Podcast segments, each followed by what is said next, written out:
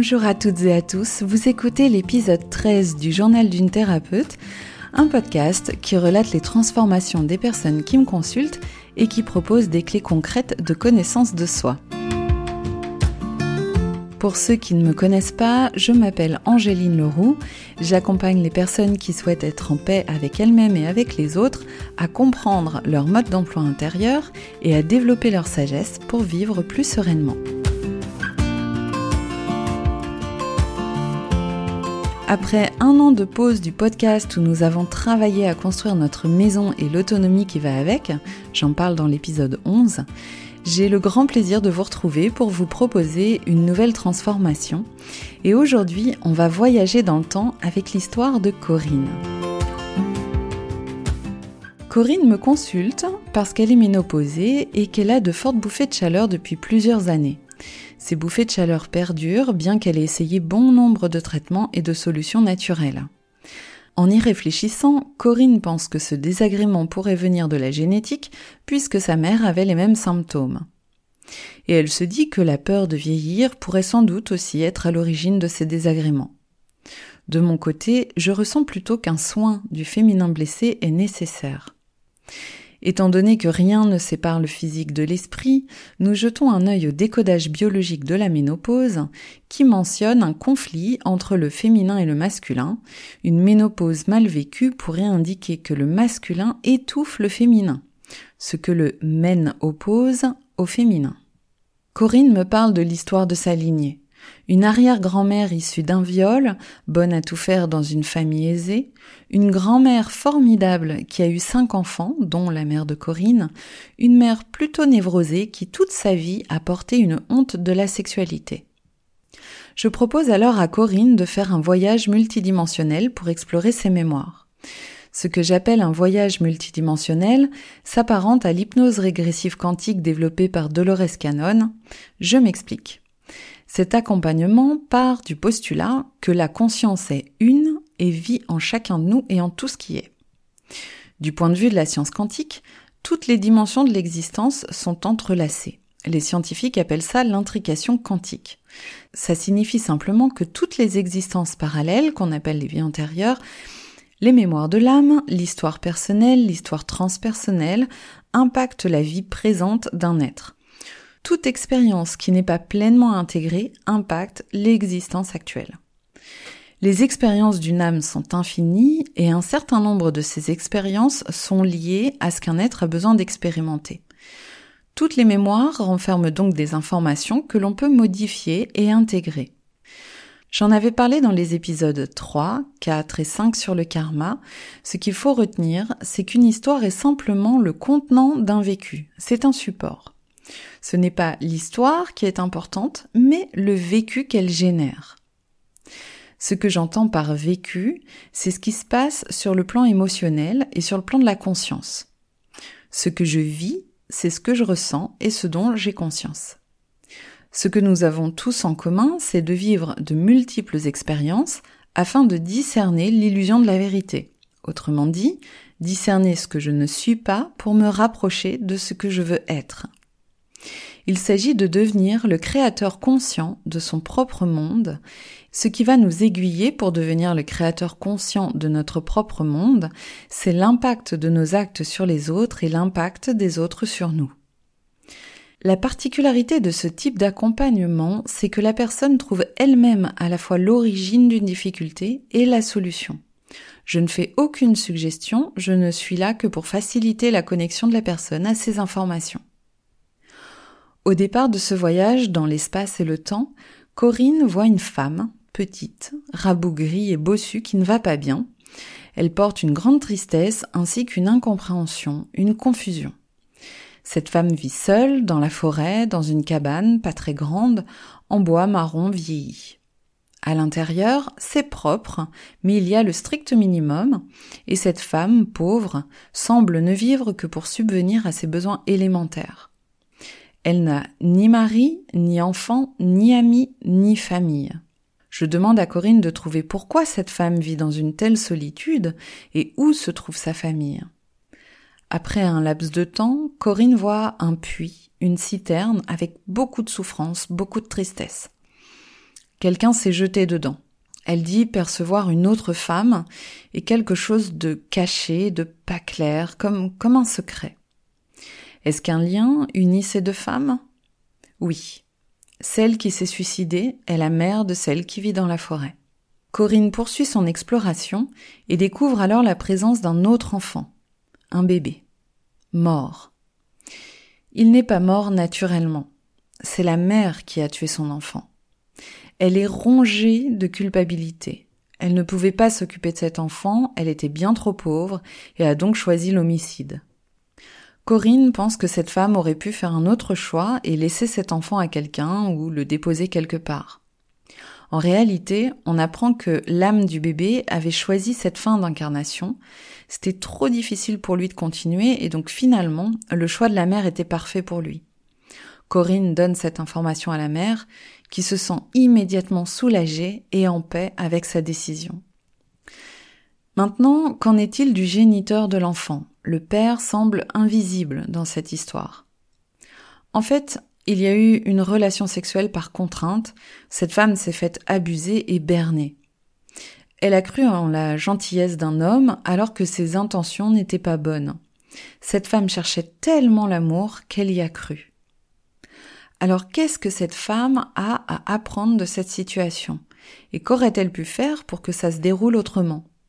Corinne dit que cette femme devait prendre le temps de connaître cet homme plutôt que de lui faire confiance aveuglément.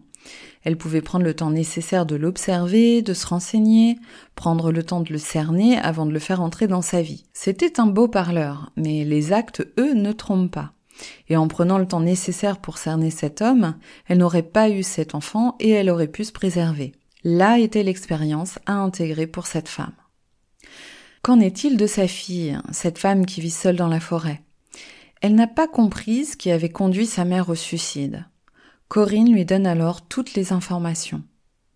Nous regardons ainsi une nouvelle ligne de temps se dessiner. Soulagée, la tristesse envolée, cette femme se redresse. Elle éprouve de la compassion pour l'expérience de sa mère et tout devient alors plus léger pour elle. Elle n'est plus isolée, elle ne subit plus sa vie, elle a changé son rapport à l'homme et ressent maintenant avec clairvoyance les intentions des hommes qu'elle côtoie. Sa maison a retrouvé un aspect convenable et les enfants font maintenant partie de sa vie. Quel est donc le lien entre cette histoire et les bouffées de chaleur de Corinne? La conscience répond. Le développement des ressentis, la clairvoyance. Corinne a besoin de se brancher sur ces aspects du féminin. Ok. Y a-t-il encore autre chose à explorer pour aider Corinne dans sa vie actuelle? Oui, une autre mémoire. Corinne voit alors des religieuses habillées de vêtements gris avec des capuches dans un couvent. Elle situe la scène en France autour de 1800.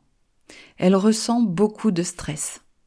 La vie de ces religieuses est faite de contraintes, elles vivent sous l'autorité d'un homme, un prêtre. Et ce prêtre est violent, il abuse d'elles. Elles sont terrorisées et soumises. Elles vivent une véritable injustice. Toutes les religieuses savent ce qui se passe et personne ne parle. Corinne perçoit en plus qu'il y a de la rivalité entre les sœurs. Certaines sont abusées et d'autres pas. Certaines religieuses sont violentes, malveillantes. Elles sont aigries parce qu'elles aussi elles ont vécu des choses difficiles dans leur vie. Les sœurs abusées aimeraient parler, mais elles ont peur de ne pas être crues. Et puis parler à des gens de l'église est impossible. L'église, elle aussi, est pervertie. Nous regardons alors une nouvelle ligne de temps où les sœurs sont libérées. Corinne voit que cinq religieuses décident de s'échapper du couvent pour vivre ensemble. Elles choisissent l'entraide, la solidarité. Et l'impact de cette décision, c'est que la parole se libère. Le secret est levé sur les agissements du prêtre, et les autres sœurs restées au couvent aimeraient bien rejoindre celles qui en sont parties. Ces religieuses passent donc de l'emprisonnement et la soumission à la liberté. Corinne donne ces informations aux sœurs qui maintenant retrouvent espoir et courage d'agir. Leur apprentissage, retrouver leur souveraineté, avoir confiance les unes dans les autres, s'appuyer sur la sororité et retrouver l'amour d'elles-mêmes.